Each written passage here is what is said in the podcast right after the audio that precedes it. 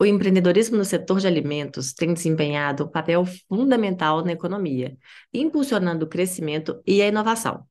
Os empreendedores que escolhem seguir o caminho da comida têm a oportunidade de combinar a sua paixão pela culinária com a visão de criar negócios de sucesso. Eles têm a liberdade de explorar uma ampla gama de opções, desde a abertura de restaurantes e food trucks até o lançamento de produtos alimentícios exclusivos. No entanto, o empreendedorismo com comida também apresenta desafios únicos. A gestão adequada dos custos, a manutenção de altos padrões de higiene e qualidade, a obtenção de licenças e permissões e também a construção de uma reputação sólida são elementos cruciais para o sucesso nesse setor. E tudo isso precisa ser pensado antes mesmo de abrir o negócio. É necessário ter habilidades de gestão eficazes, capacidade de adaptação rápida e uma paixão inabalável para superar os obstáculos que surgem ao longo do caminho. E hoje eu trouxe uma especialista no assunto que vai explicar melhor como deve ser o planejamento de um negócio com comida. Agorinha.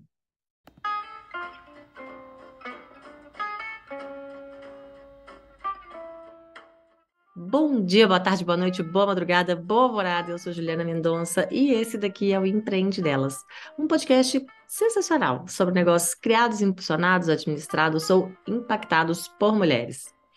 A cada semana, as entrevistadas que passam por aqui contam pra gente um pouco da história de suas vidas e de seus negócios. Então, fica aí, assiste ou então escuta até o final, porque elas dão dicas imperdíveis de negócios. Se você está me assistindo pelo YouTube, já se inscreve no canal, deixa aquele like bonito e aproveita e manda esse vídeo para alguém que tem ou que quer começar um negócio com comida. Tenho certeza que essa pessoa vai ficar eternamente grata. Já agradeço os meus apoiadores que contribuem lá no nosso financiamento coletivo. Então, muito obrigada, gente. Obrigada, obrigada, obrigada. Vocês são incríveis.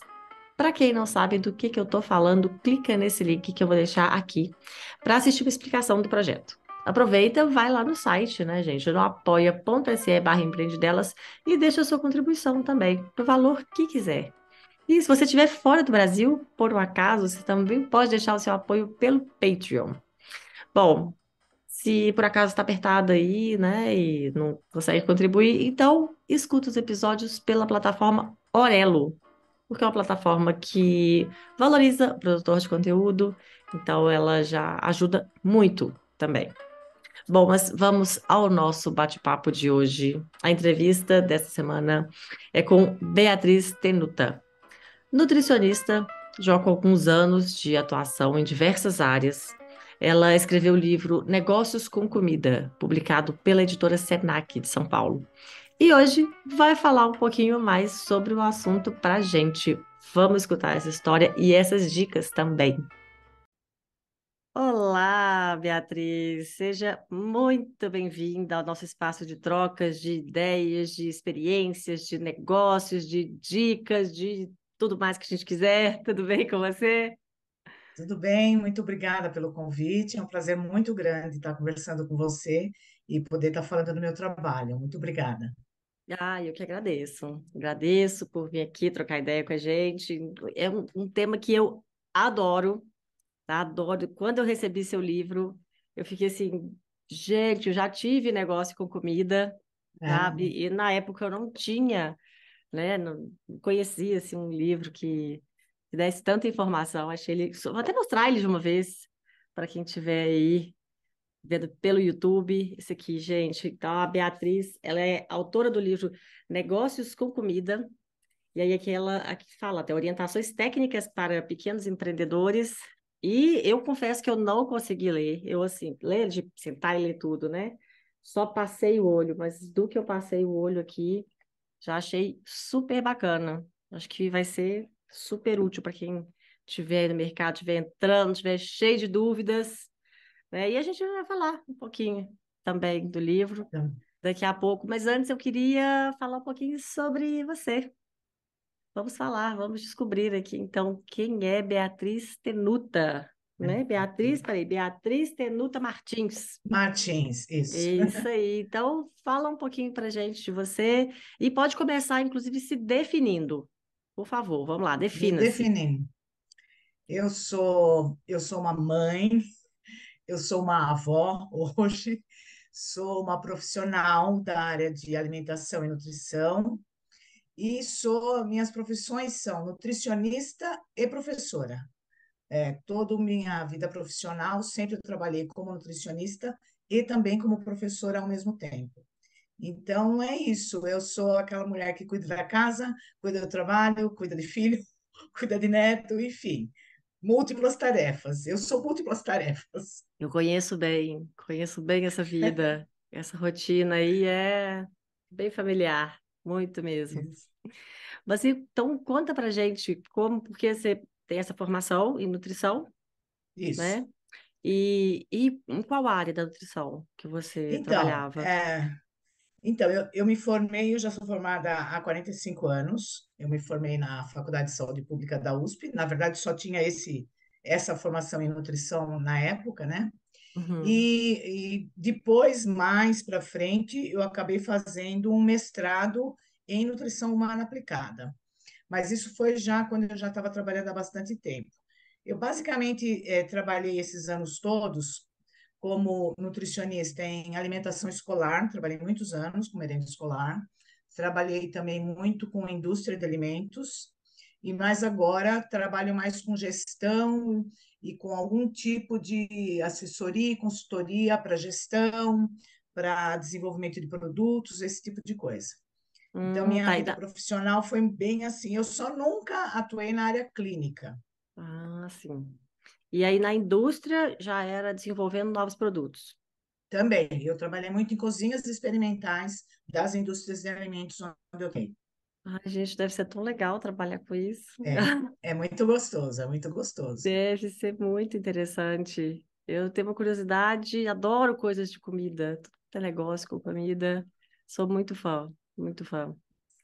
Mas e aí, como é que começou esse interesse assim, específico com os, os negócios, o, o empreendedorismo com comida?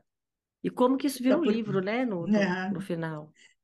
É porque, assim, é, na verdade, é, não são todos os nutricionistas que gostam de lidar com o alimento, né? Na verdade, Uhum. alguns profissionais não gostam muito desse contato, mas eu, desde o início da carreira, sempre lidei muito com alimento, com cozinha, e sempre lecionei em disciplinas ligadas à cozinha, à gastronomia.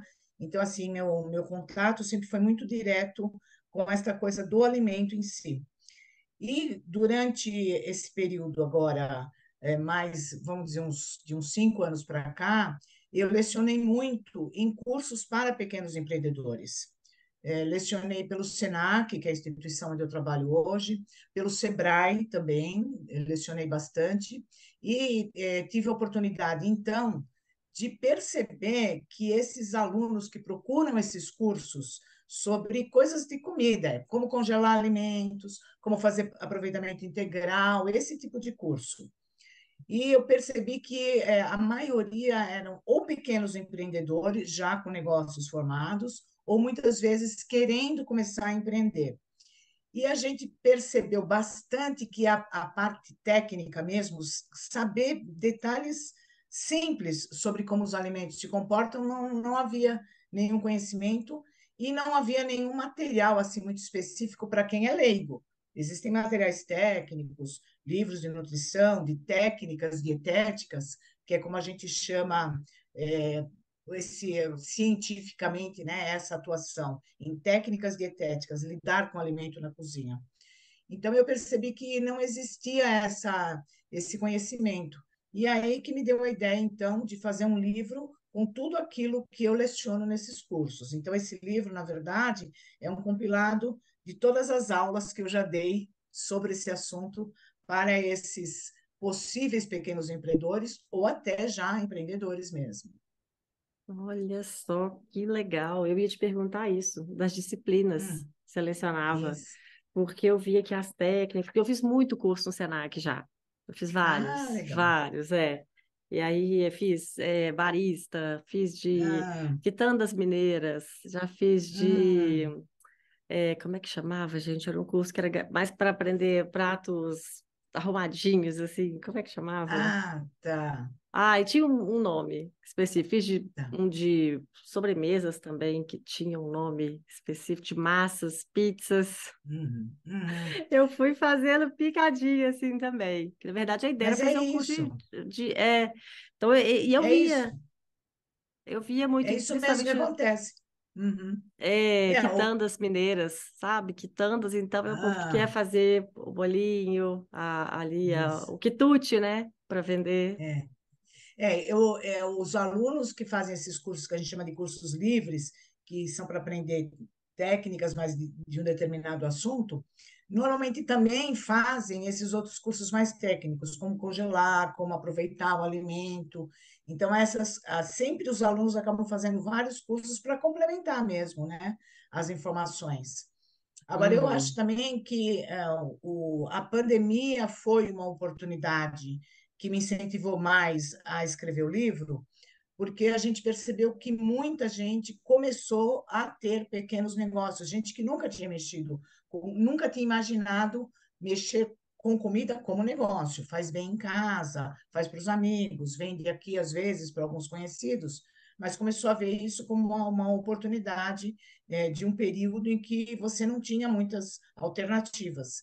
Então, eu, eu percebo que o livro também ajuda um pouco para quem entrou nesse mercado aí meio é, porque não tem outra alternativa, mas não tem o conhecimento técnico, né? uhum. É, eu mesma conheço. Conheço muita gente que entrou para esse mercado da comida durante a pandemia. Começou a fazer, Exatamente. fazer para entregar. É Uhum. verdade, é verdade, isso mesmo. É, mas é porque eu estou vendo aqui, Hum. é, acho que é mais essa parte do início, né? Que no desenvolvimento dos produtos, quando Isso é você fala porque. de. Aham. Ah, Então, porque assim, normalmente a pessoa, quando vai lançar um produto, vai começar um negócio de, de comida, é, precisa estar alinhado com o que está acontecendo no mercado. E normalmente não são pessoas é. que estão alinhadas com o mercado de alimentação.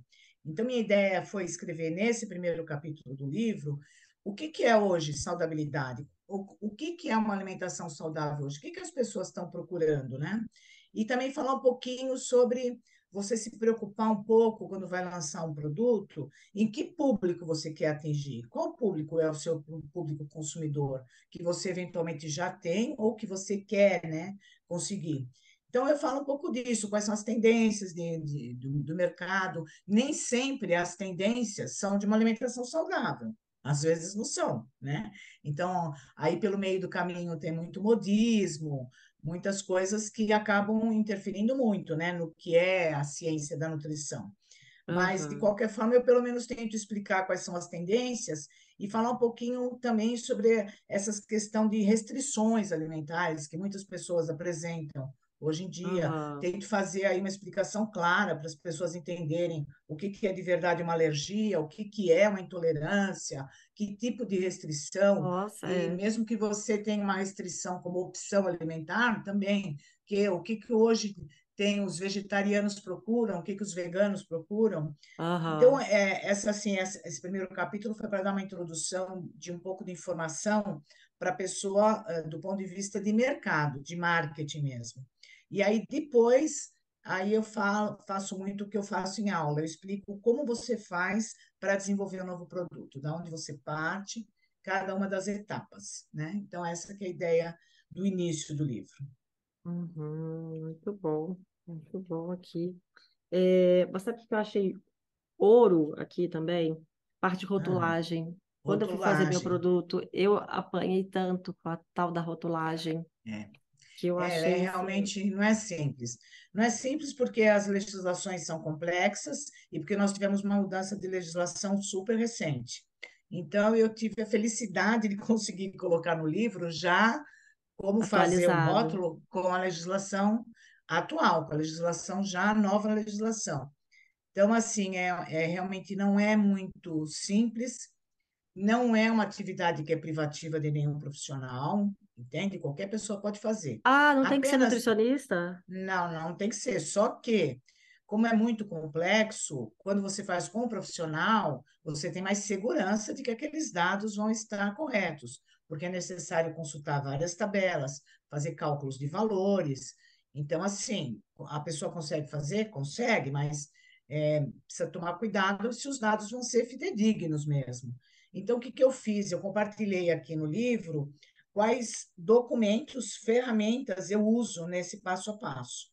Uhum. E assim, a pessoa pode até conseguir fazer. A, a facilidade de contratar um nutricionista é você ter certeza que aquela parte técnica de cálculos está perfeita, né? Tá, tá, tá correta. Eu faço muita rotulagem para clientes, eu faço bastante isso uhum. profissionalmente. Aham. É, não, e é muito importante a rotulagem também, justamente pela questão da restrição alimentar, né? Quem tem alguma alergia, quem até que quer saber mesmo o que que tá ali, o que que tem de nutriente, é muito importante estar tá ali direitinho, né? É, e é. agora a legislação exige realmente que, que os produtos que são embalados, industrializados, tragam a informação completa de ingredientes que sejam alergênicos, de lactose, de glúten sempre existiu a, a, necessidade de informar, né? Uhum. Então, é muito importante que as pessoas. Precisava só que as pessoas prestassem mais atenção, talvez, aos rótulos, né? E uhum. realmente lessem as informações.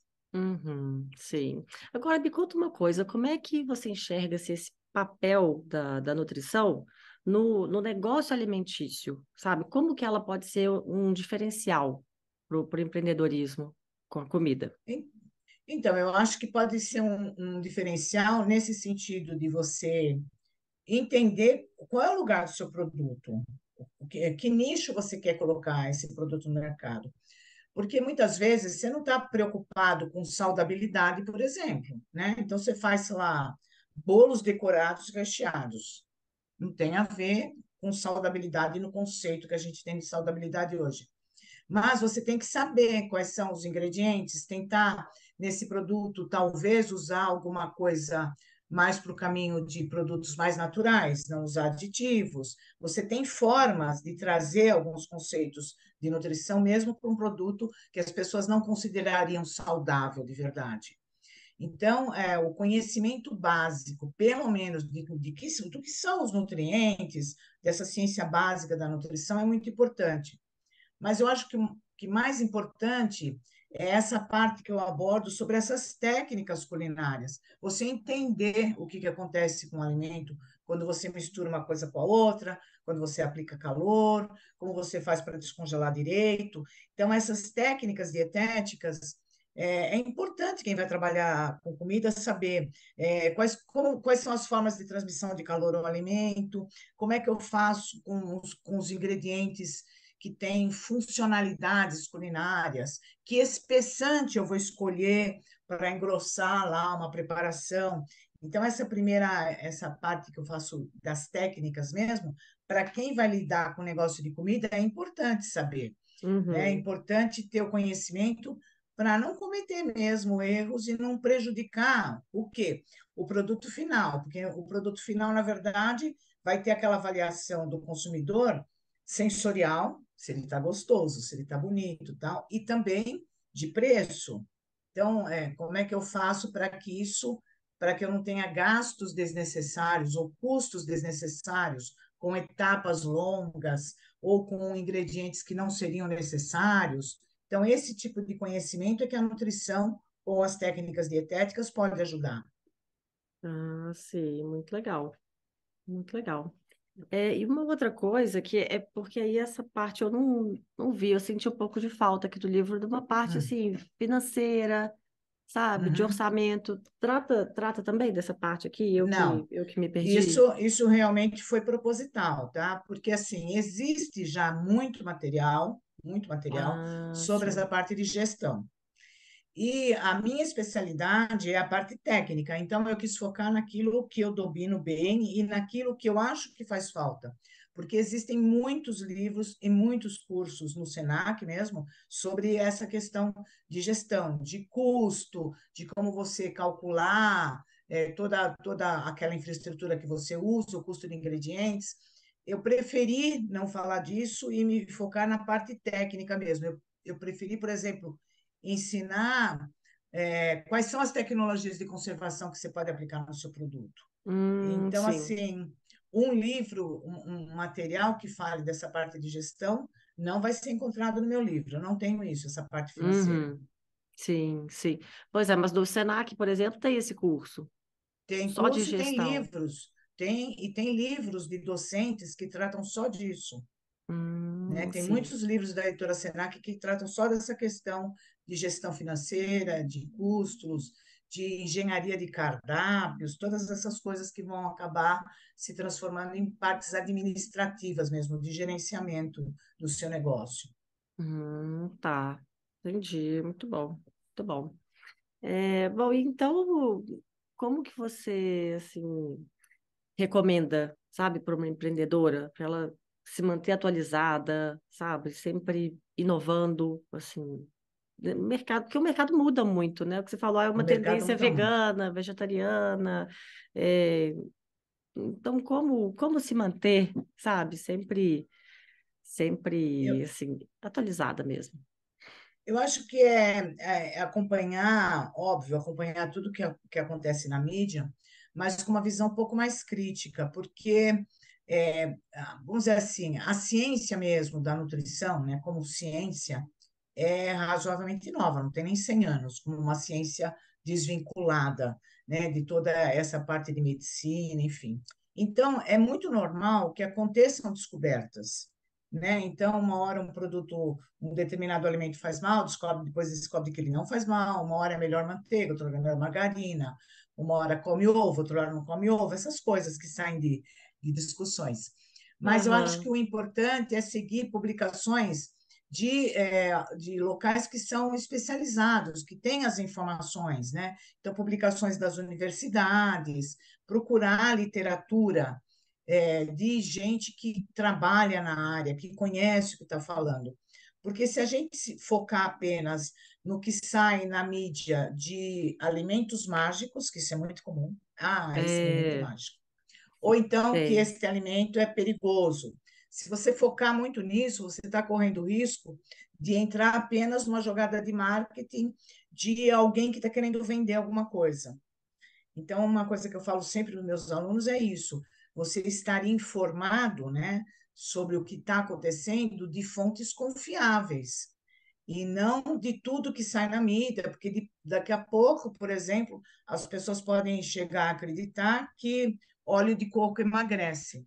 Então, algum óleo na vida vai emagrecer? Entende o que eu quero dizer? Então, assim, estas uhum. coisas. É, então, mitos, né? Saem muitos mitos. Então, é, por que, que é melhor usar açúcar demerara? Do ponto de vista nutricional, não é. Ele é absolutamente igual ao outro, do ponto de vista nutricional, do que um açúcar contém. Então, assim, algumas coisas são realmente mitos. Você tem que estar informado, eu acho que é com livros técnicos mesmo, e materiais das universidades que têm bons cursos de nutrição.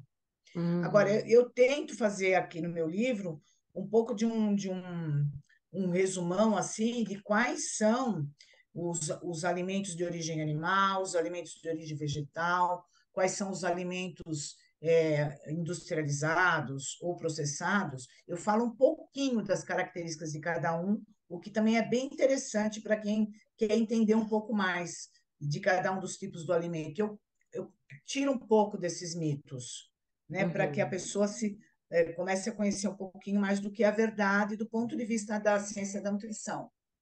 Uhum. Sim.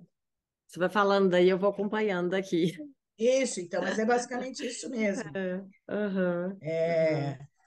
Eu, eu, óbvio também que eu acho que quem lida com alimento tem que lembrar que ao oferecer um alimento que não esteja é, higienicamente seguro, você pode causar um dano à saúde do consumidor. Então, esse é um dos capítulos do livro em que eu estou falando de boas práticas na manipulação de alimentos.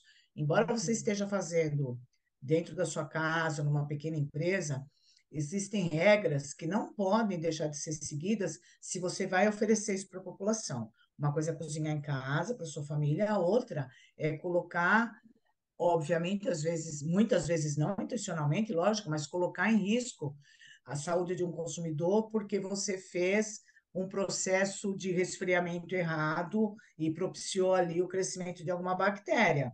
Então, essa é. parte também, eh, fiz questão de fazer um capítulo sobre isso, porque é uma das coisas que a gente tem que prestar bastante atenção. Quem vai lidar com alimentos para vender para as pessoas.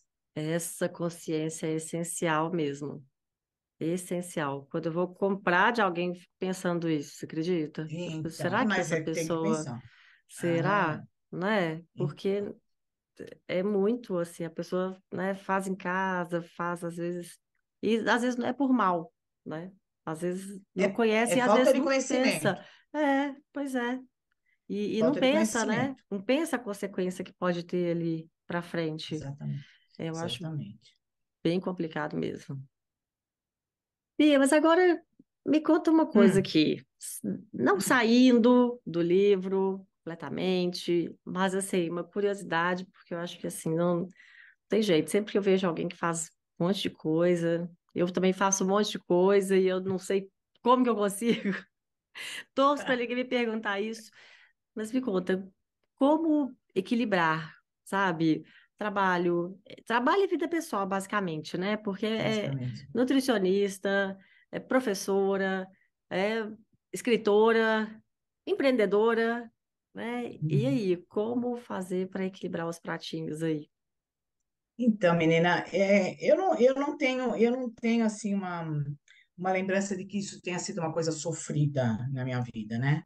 É, eu sempre encarei como uma coisa natural, quer dizer, eu tenho uma profissão, eu me casei já, eu já estava estabilizada muito bem profissionalmente, eu me casei com 35 anos, então eu já tinha uma estabilidade profissional, já tinha minhas, minhas atividades, eu, eu sempre participei muito de atividades de classe, eu fui presidente do Conselho Regional de Nutricionista várias vezes, então eu já estava muito envolvida na profissão. Então, para mim, o caminho foi natural, no sentido de casar, de ter filhos. Eu tive três filhos, é, bem um depois do outro, assim, filhos, um ano de diferença entre eles. Uhum. Então, a única coisa que, assim, que eu precisei muito foi de suporte no sentido de uma boa escola. Uhum. Então, é, precisei é, ter uma boa creche, porque coloquei eles muito novinhos na escola. Não parei a atividade profissional em nenhum momento. Eu não tive esse esse break assim de vou parar para criar os filhos.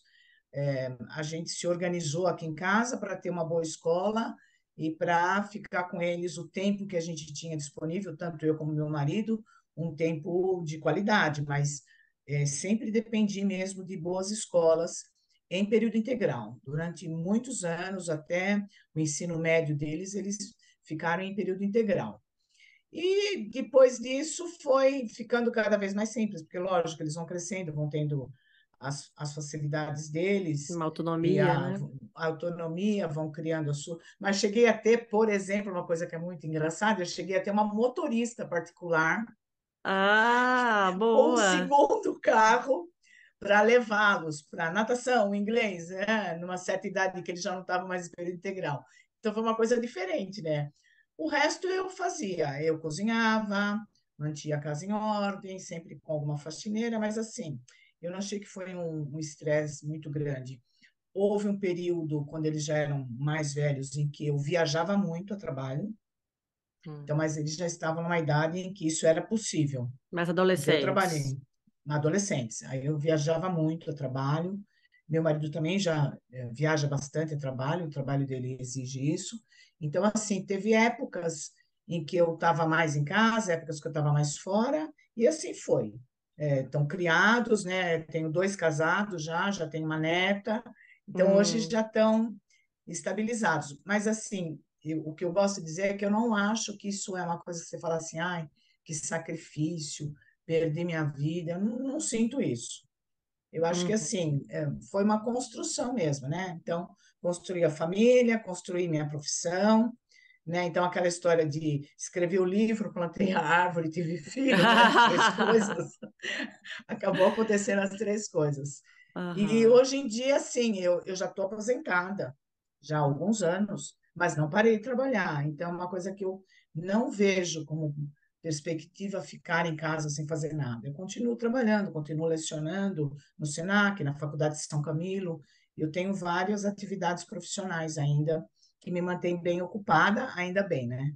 Ah, ainda mas bem. pelo que você está falando aí, não dava para esperar outra coisa, né? Pessoa uhum. muito ativa a vida inteira, multifunções, né? Faz um monte de coisa desde sempre. De repente parar, acho que não nem como imaginar isso não, né? Não, não dá, não, é muito difícil. Por isso que eu acabei aproveitando um, um pedaço da pandemia para escrever o um livro, para fazer uhum, alguma coisa é. de atividade, né? Muito bom, muito bem aproveitado. Mas aí, assim, voltando então para o mercado alimentício, é, uhum. como que você acredita que as mulheres empreendedoras, né, já que aqui a gente está falando mercado feminino, como que elas podem se destacar no mercado alimentício, sabe? Superar seus desafios, assim, comuns, né, que a gente tem normalmente no mercado.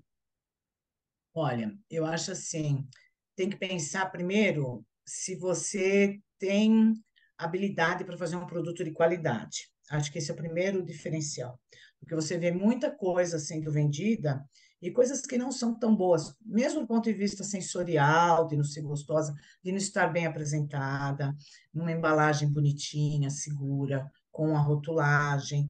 Então, assim, um diferencial do produto em si é importante. E o outro diferencial é de como ela lida com a questão de colocar no mercado uma coisa que seja segura e que seja gostosa, que seja é, viável de ser comprada pelo consumidor, né? Eu acho que estar sempre bem informado sobre o que está acontecendo na alimentação e fazer um produto bom, de qualidade, é um diferencial importante. Por isso que as pessoas vão fazer cursos e ler livros, que é justamente procurando se especializar para isso, né? Uhum. É, porque acaba que, sei, minha visão, né, desse mercado da, alimentício, que eu acho um pouco complicado, é que a impressão que eu tenho é que as pessoas acham meio que fácil, sabe? Hum. Poxa, eu já hum. faço uma comida gostosa em casa. Então, por que eu não vou fazer? Eu faço um pão de queijo que é uma delícia. Ah, eu vou fazer e vou hum. vender, então, ainda mais agora com o Instagram, né? Que você oferece Isso. as coisas. Então, acho que talvez tenha uma, meio que uma armadilha aí, né? Essa armadilha é, de olha, achar que é, é um mercado diferente, né? Exatamente, mas assim, não é fácil lidar com comida. É muito você difícil. tem que pensar que você lida com é, ingredientes perecíveis que uhum. estragam e que você perde dinheiro, que você pode causar algum risco à saúde do consumidor. Você tem que pensar num planejamento de compras, de quantidades. Muitos dos meus clientes não sabem fazer esse planejamento. Quer dizer, o que, que eu vou fazer? Fazer uma coisa realmente planejada. Eu só vou comprar aquilo que realmente eu vou utilizar. Tá, mas teve uma oferta de não sei o quê. Ok. Como é que é a forma de conservação disso se você quiser comprar para estocar? Vale a pena estocar ou não? Então, para cada negócio, existe sempre um, um planejamento de como fazer o seu dia a dia para colocar esse produto no mercado, que essa parte as pessoas esquecem. Então, acham que é só mesmo fazer o pãozinho de queijo. Não é isso, não. Quer dizer, você tem toda, todo um controle de insumos né, que você vai usar, esses insumos alimentícios, insumos de embalagem, equipamentos e utensílios que você precisa ter adequados para aquilo que você quer fazer. E também pensar que você tem que ter uma estrutura mínima que te dê condições de fazer isso com higiene, né, e com, com cuidados porque senão acaba mesmo fazendo alguma coisa que pode causar um problema, ou então que teu negócio nem vá para frente. Então, assim, uhum. a gente, embora a gente não tenha falado muito no livro sobre isso, você tem sempre que estar tá calculando quanto você vai gastar em termos de custos, quanto que você vai colocar de custos diretos, então, insumos, embalagem, Quais são os seus custos indiretos? Quem é que vai trabalhar? É só você? É, você tem que contar que você gastou água, você gastou luz, você gastou energia, muitas vezes você alugou um espaço, então existem custos indiretos. você tem que pensar que às vezes você pode ter algum custo de marketing, se você quiser fazer uma divulgação diferenciada pela internet, não, mas algum tipo de folhetos, alguma coisa assim. E tudo isso se transforma nos seus custos indiretos. Na hora que você soma essas duas coisas, é que você tem o custo real do seu produto. E aí, que margem de lucro você, às vezes não é o que você quer, que margem de lucro você pode ter frente ao mesmo produto concorrente seu no mercado? Então, conhecer também qual é o preço praticado pelos seus concorrentes, às vezes indústrias ou às vezes também pequenos empreendedores, para você não achar que você pode colocar o preço que você quer, porque você quer ter uma margem de lucro X. Então, essa preocupação de planejamento, de calcular custos e de fazer a coisa bem feita do ponto de vista técnico, eu acho que é o caminho para essas empreendedoras. É, também acho. Também acho, e aí entra aquela relação, né? Quando é um empreendedorismo por oportunidade, né? Que você uhum. vê a oportunidade ali ou pela necessidade. Porque às vezes, Exato. quando é pela necessidade, cai nessa história até que eu falei. Ah, preciso fazer alguma coisa, vou fazer aqui o meu, meu pão de queijo, mas e aí? Né? Que diferença, que, que, que diferencial que ele vai ter, como que eu vou colocar esse uhum. mercado, que custo que vai ter, vale a pena, o tempo até que eu vou, né, que eu vou me dedicar a isso. E aí? Isso. Né? É, porque, veja, a outra, é a outra questão que a gente fala muito. Você tem que conhecer quem é esse público-alvo que você quer atingir. Porque a gente não pode nunca desenvolver um produto e dizer, ah, é para qualquer um. Não existe isso em marketing. Ah, tanto faz, é para homem, mulher, qualquer faixa etária. Em marketing, isso não existe. Na vida, que, isso não Na existe. vida, é na vida. Você tem que direcionar esse produto para um público-alvo específico. Então, por exemplo, se você faz marmitas congeladas fitness, vamos, vamos dar esse exemplo. E aí você está focando é, naquele público que carrega essa marmita para comer na hora do almoço. Ou você está focando naquele público que é o homem sozinho, solteiro, que vai fazer isso à noite. Isso, por exemplo, te dá a definição de que embalagem você vai investir. Você vai investir numa embalagem que o cara pode esquentar no banho-maria, ou você vai investir numa embalagem um pouco melhor, em que ele possa também esquentar num forno elétrico à noite, em casa, no forno a gás, e ter uma qualidade sensorial melhor. Dá uma diferença de custo enorme a escolha de uma embalagem de uma marmita congelada. Então, se você não conhece teu público, você pode errar aí, e aí pronto, ou você vai ter um produto superestimado em termos de valor, de uma embalagem caríssima, que pode ser colocada no forno elétrico, no micro-ondas, em qualquer lugar, para o cara que vai esquentar a marmita todo dia no banho-maria na empresa, por exemplo, dando um exemplo bem prático. Uhum, bem prático e bem, bem direto. Ótimo para é. entender isso aí, é verdade. Muito bom. Mas então, vamos agora hum. já para as nossas dicas de negócio, apesar que já foram várias dicas, né? várias dicas aqui de negócio. Mas vamos pensar então em quem quer começar um negócio com comida, sem nunca ter trabalhado com comida, tem uma ideia só. Vamos supor que alguém até que quer se, se planejar. Por onde que essa pessoa pode começar? Olha, eu acho que tem que ler meu livro, aí vou ter que falar. Porque... Não, por quê? Porque assim eu faço exatamente esse percurso. Vamos mostrar aqui novamente. Porque aqui tem a, as informações que tem aqui vão primeiro deixar claro para a pessoa que não é simples. Não é uma coisa simples, que tem muitos detalhes. Então, se a pessoa ler o livro e entender que mesmo assim ela quer empreender, eu acho que aqui tem já uma boa, uma boa, um bom start. Começa por aí, em ler um livro das informações. E aí, obviamente, também tem outras coisas que você pode fazer, que é o aperfeiçoamento daquele teu produto mesmo, né? Então, se você quer trabalhar com bolo, vai fazer um curso que vai te ensinar tecnicamente fazer o bolo da forma correta, que vai render mais, e assim por diante. É, eu acho até que pode ser uma boa fazer um estudo prévio, né? Pensar, ah, eu quero hum. fazer bolo, mas quanto que eu quero ganhar com isso? Quanto tempo hum. que eu vou ter que me uhum. dedicar a isso, né? Quanto que eu vou conseguir fazer? Eu acho que esse estudo não precisa ser bem, assim, exatamente um plano de negócio detalhado, mas pelo menos para ter uma noção, né? Porque às vezes você quer fazer uma coisa que na ponta do lápis ali você vê que não, vai, não vai dar, ter o retorno que você quer. É, não, não vai ter o retorno. Achei que eu ia ganhar sei lá, 5 mil reais só de lucro, coisa você faz a conta e fala, não, não, não, não é viável. Né? Eu peria, precisaria vender não sei quantas mil unidades para ter esse lucro. É, pois é. Mas uma coisa que eu acho muito legal de, de ler, assim, realmente pegar o livro para ver, é que dá até ideia, né? Porque às vezes você quer fazer um pão de queijo lá, mas aí você vê que pô, técnica de conservação, congelamento é. Então, às vezes eu posso fazer o pão de queijo congelado, né? Eu estou me mantendo no exemplo do pão de queijo aqui, mas é porque sim, eu sim. acho que só de ler também ele pode dar uma mais uma ideia, né, de negócio. Acho é, eu tenho, é uma... a gente fala aqui um pouquinho também sobre a história dessa da parte assim mais gastronômica de coisas que não são tão simplificadas, né? Então, pelo menos a parte básica do que é um, uma diferença entre um pão, um bolo, uma torta, como é que eu faço para preparar uma massa alimentícia, ou quais são os, as sobremesas que são possíveis, o que, que é um creme deste jeito, deste outro, tudo isso eu já coloco aqui também no livro. E também uma coisa que é importante que as pessoas, quem faz o produto, aprender a avaliar sensorialmente.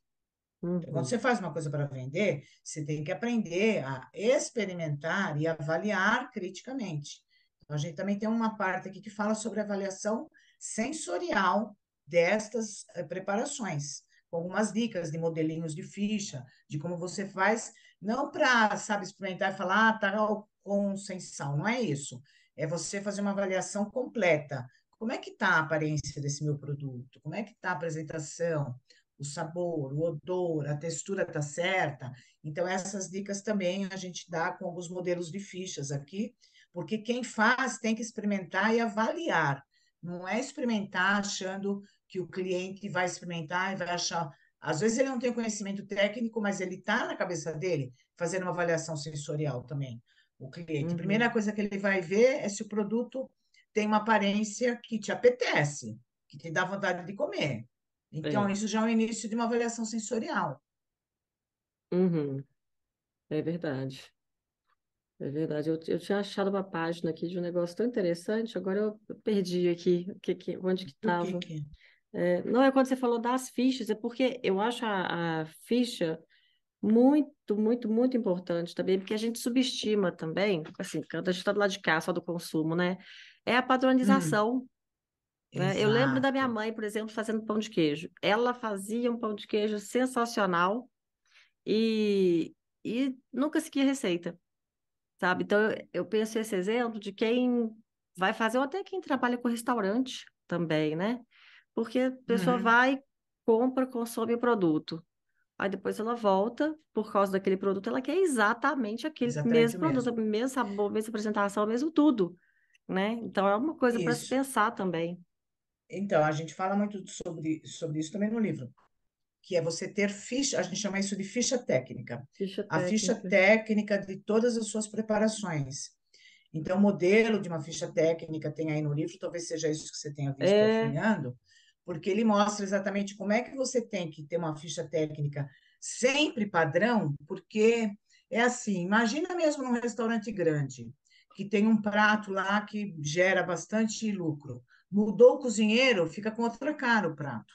Pois é. Então, ficha técnica, uma das coisas é manter a receita sempre no mesmo padrão, né? Obter sempre o mesmo padrão para que você possa manter sempre a mesmo nível de qualidade no produto. Então, ficha técnica é uma coisa importante. Como também, depois essa ficha técnica compõe uma coisa que a gente chama de manual de receitas.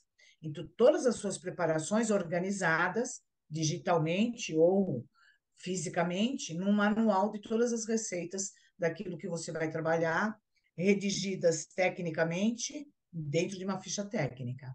Uhum. Pois é. Muito importante isso, né? Até para o estabelecimento não ficar na mão, entre aspas, na mão assim de uma pessoa só, daquele Isso. cozinheiro que sabe fazer aquilo daquele jeito, né? Tem que ser uma coisa do estabelecimento, do de, de quem está oferecendo o produto. Exato. Verdade. Pois é, gente, por isso estou falando. Dicas de ouro aqui, tem as fichas, tem tudo aqui, o manual, assim, sensacional. Sensacional. Eu achei, falando como quem já tentou fazer um negócio com comida e E assustou, eu cheguei e assustei. Nossa, mas é isso tudo. E eu ficava louca com ficha e com é, tabela nutricional e tudo, e conservação. E isso que você falou é muito verdade, que falou de promoção.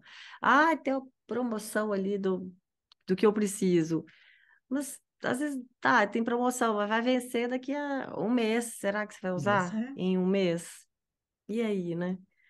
É complicado, gente, é complicado, mas temos aqui a solução dos problemas. Não é mesmo? Então, precisou de uma orientação, tem aqui a solução.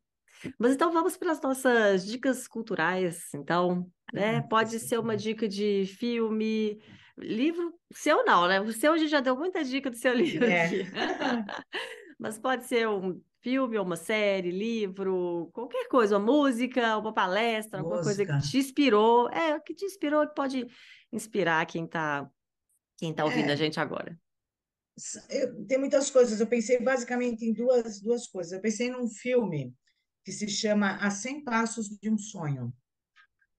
É um Hum, filme de 2014 e que ele conta eh, justamente a história de uma família que tenta estabelecer um restaurante de comidas indianas na França, a hum. 100 passos de um restaurante francês com estrelado Michelin. Olha Então, que assim, legal. é muito interessante para quem curte. Lógico, fala muito de comida, de temperos, isso eu gosto bastante, mas é, é uma história muito bonita, com bons atores, e é uma história realmente de superação e que tem a ver com alimentação. Então, eu gosto muito desse filme, A 100 Passos de um Sonho, chama. É de 2014, Legal. mas é um filme muito bom. E eu lembrei também de um livro aí, lembrando mais de mulheres guerreiras, né? Mulheres empreendedoras, mulheres guerreiras que Aham. é o livro Pachinko. Tem até uma série e tal, mas o livro em si, que conta a história de uma menina, mulher é, coreana que atravessa várias gerações da vida dela, sempre nesta luta de como sobreviver, né? Então, esse, esse livro também, para mim, é muito bonito e vou reler, né? Porque às vezes quando a gente gosta, a gente gosta de reler, porque ele conta justamente a história de uma mulher que construiu uma vida e conta a vida dela passando por três gerações. E tem a ver lá, um determinado momento, com comida, porque ela acaba se estabelecendo numa Coreia ocupada pelo Japão, né, na época, Uhum. se estabelecendo, fazendo um produto, fazendo kimchi e vendendo na Ah, rua. legal. Então, esse pedaço é bem interessante de, de contar como é que ela sobreviveu fazendo isso no início de vida. Então, eu, eu lembrei dessas duas coisas para colocar aí como dicas culturais. Olha, adorei essas dicas. Adorei, adoro quando passa uma dica nova por aqui. Adorei. Da dica de filme, então, oh, maravilha, maravilha. Muito bom. Então, né, agora para finalizar, fala para a gente seus contatos, para quem quiser saber mais sobre você, seu- sobre o livro, né, como que entra em contato, como que compra o livro. Então, o livro, é, num primeiro momento, ele estava só online na editora Senac, mas agora não. Qualquer livraria, a, a editora já distribuiu. Então, se comprar direto, você que é uma ex-aluna do Senac, já vai comprar com 50% de desconto, o que é uma boa. Oh, Qualquer aham, ex-aluna do bom. Senac tem desconto na livraria do Senac. E dá para comprar online em qualquer uma dessas livrarias grandes ou direto com a, a- a própria editora Senac. É bem, bem Hum, simples de, de, de encontrar. muito bom, deixa eu mostrar ele de novo aqui. Então, ó, negócios com comida, Beatriz Tenuta Martins, editora Senac.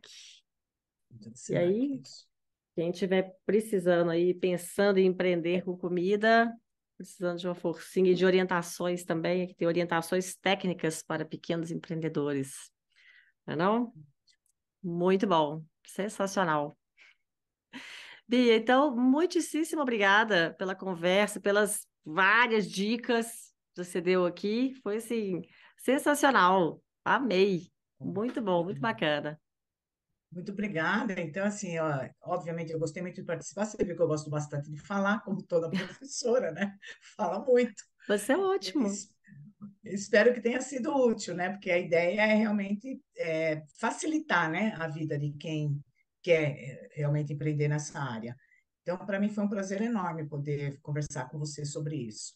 Ah, o prazer foi meu, foi meu. Eu estava com essas dúvidas também aqui para tirar. Eu como porque eu já tive o negócio, já fechei também, né? Não continuei com o negócio com comida, mas fica aquela ideia assim, ali, sabe? Aquela sementinha plantada. Então, uhum. com o livrinho aqui agora em mãos, nunca se sabe, né? Nunca se sabe. Agora eu já posso fazer um planejamento assim prévio, Isso. mais detalhado, quem sabe? Quem sabe? Mas muito obrigada, então. Bom, e parabéns pelo trabalho, pela, pela história, né? De múltiplas, múltiplas funções na vida. Funções. tá bom. bom, e até a próxima. Então, um beijo para você. Tchau, tchau. Tchau, tchau. Muito obrigada também a quem está aqui comigo até agora. Então, não deixe de indicar o podcast para mais pessoas. Compartilha nas redes sociais, manda no grupo do Zap, da família, porque assim a gente espalha informação e conhecimento por aí. Lembrando que para saber mais sobre o projeto podcast, você pode ir lá no site empreendedelas.com.br e seguir o perfil lá no Instagram e no Facebook, que é o arroba empreendedelas. No LinkedIn, aí sou eu mesma, Juliana Mendonça. Bom, fico por aqui, te espero no próximo episódio com novas histórias inspiradoras dessa mulherada incrível que está passando por aqui. E vamos que vamos, né, gente? Porque para se aventurar nesse mercado, vocês já sabem, a gente tem que ter peito. Até a próxima!